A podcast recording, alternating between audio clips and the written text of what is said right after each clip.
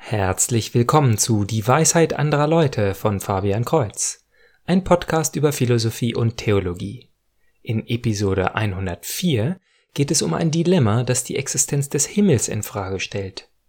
Mitleid.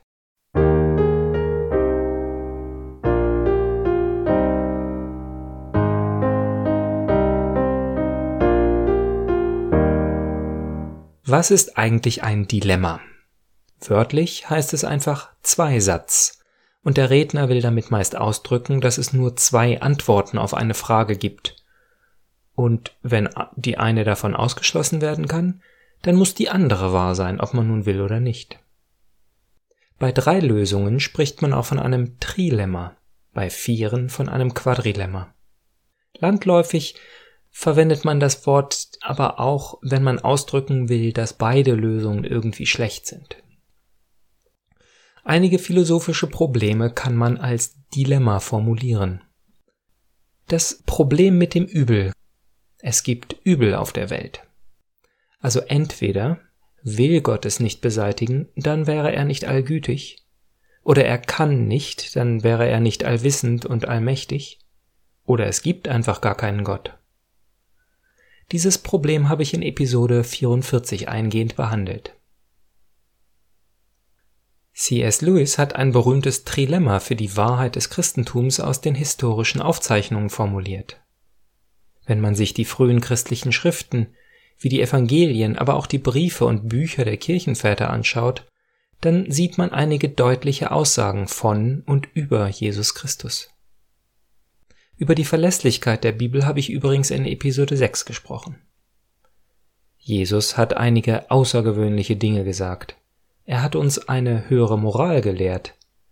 Aber er hat dies mit seiner Autorität als Gott untermauert. Das Trilemma gibt nun Möglichkeiten, was man darüber denken kann. Erstens, vielleicht war er ein gefährlicher Verrückter. Gefährlich deshalb, weil er noch viel verrückter war als der Irre, der sich für Napoleon hält. Er glaubte, dass er selber Gott wäre. Zweitens, er war ein ganz gemeiner Betrüger, der einigen Leuten eine schöne Moral gepredigt hat, aber den Leichtgläubigen gegenüber Gott gespielt hat. Oder aber drittens, er war wirklich, was er behauptet hat, der Sohn Gottes, gezeugt, nicht geschaffen eines Wesens mit dem Vater.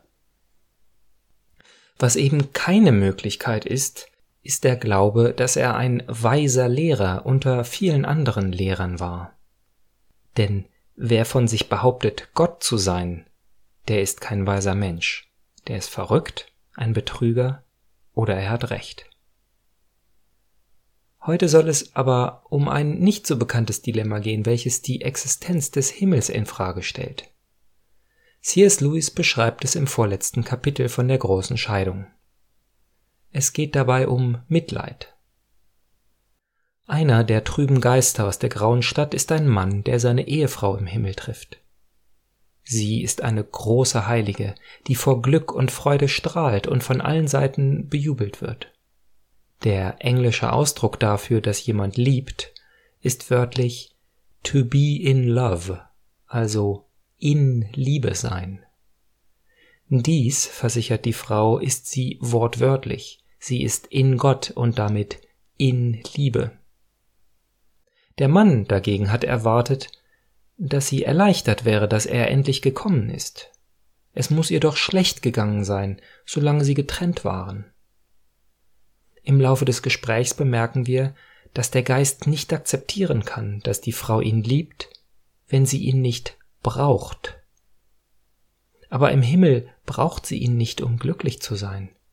Sie erzählt von einer Liebe, die nicht davon abhängt, was er tut. Nun, das sind nicht die Bedingungen, unter denen er sein will.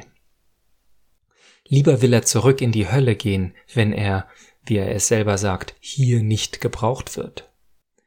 Er hat so ein Gespür dafür, wenn er nicht erwünscht ist, und dann will er auch niemandem im Wege stehen.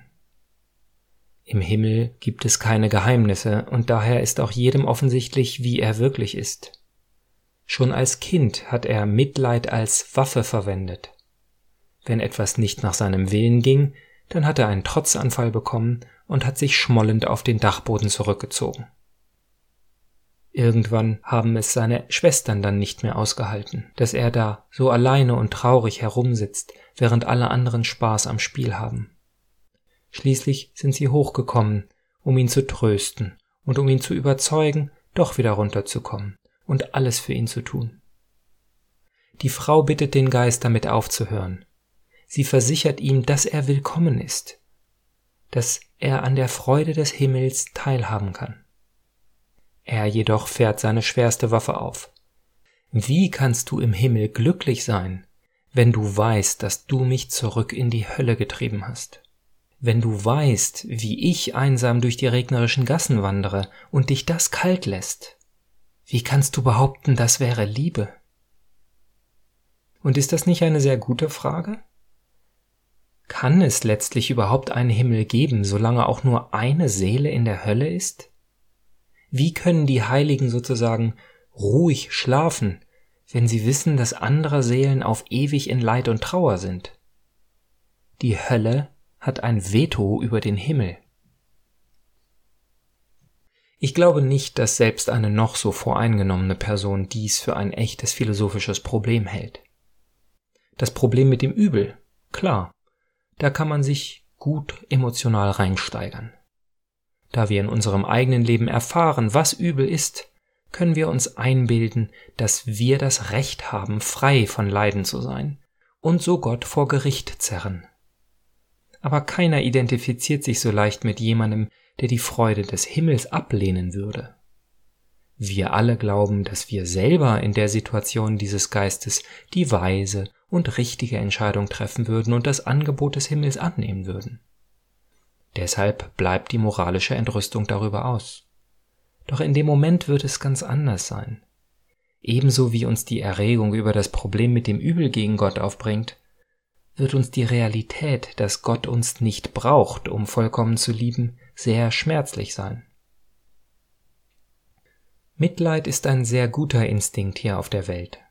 Er ist dafür da, dass sich der freudige und glückliche Mensch um den traurigen Mensch kümmert aber kein Instinkt darf für uns das Ultimative werden, eine Sache, die immer höher und wichtiger als alles andere ist. Und statt uns dagegen aufzulehnen, statt dem Himmel vorzuwerfen, herzlos und kalt zu sein, können wir hier etwas über die Art der Liebe Gottes lernen. Auf der Erde fangen wir oft mit Bedürfnisliebe an. Wir lieben, weil wir brauchen. Wir brauchen Nähe, Hilfe, Unterstützung, Trost aber wir wissen auch, dass es eine ungesunde Liebe ist, die nur auf einer Art Abhängigkeit beruht. Die Art der Liebe, die wir in Gott sehen und manchmal nicht verstehen können, wird im Griechischen auch Agape genannt. Es ist eine Liebe, die aus sich selbst heraus liebt. Sie will das Beste für den anderen, ohne dafür irgendetwas zurückzuverlangen. In einem harten Wort kann man auch sagen, es ist eine desinteressierte Liebe, die unabhängig vom geliebten Objekt ist. Wenn Gottes Liebe davon abhängen würde, wie wir reagieren, dann hätten wir Macht über ihn. Wir könnten ihn traurig machen. Jeder, der die Verdammnis wählt, der sich gegen Gott auflehnt, raubt ihm ein Stück seiner Freude. Und für einige ist eben das der Grund, warum sie es tun. Wenn er wirklich so gut ist, dann ist er doch gezwungen, uns nicht nur zu lieben, sondern uns auch glücklich und zufrieden zu machen, so wie wir es wollen. Denn sonst strafen wir ihn, indem wir uns für die Hölle entscheiden. Solche Gedanken sind natürlich absurd, und nur wer sich bereits an die Sünde gewöhnt hat und die Lügen des Teufels glaubt, wird sie ernst nehmen. Wie der Mann in der Geschichte wird er den Himmel ablehnen, weil er dort nicht gebraucht wird. Aber wirklich, weil der Himmel auch ohne ihn glücklich sein kann. Die Todsünde, die hinter solchen Gedanken steht, ist der Stolz.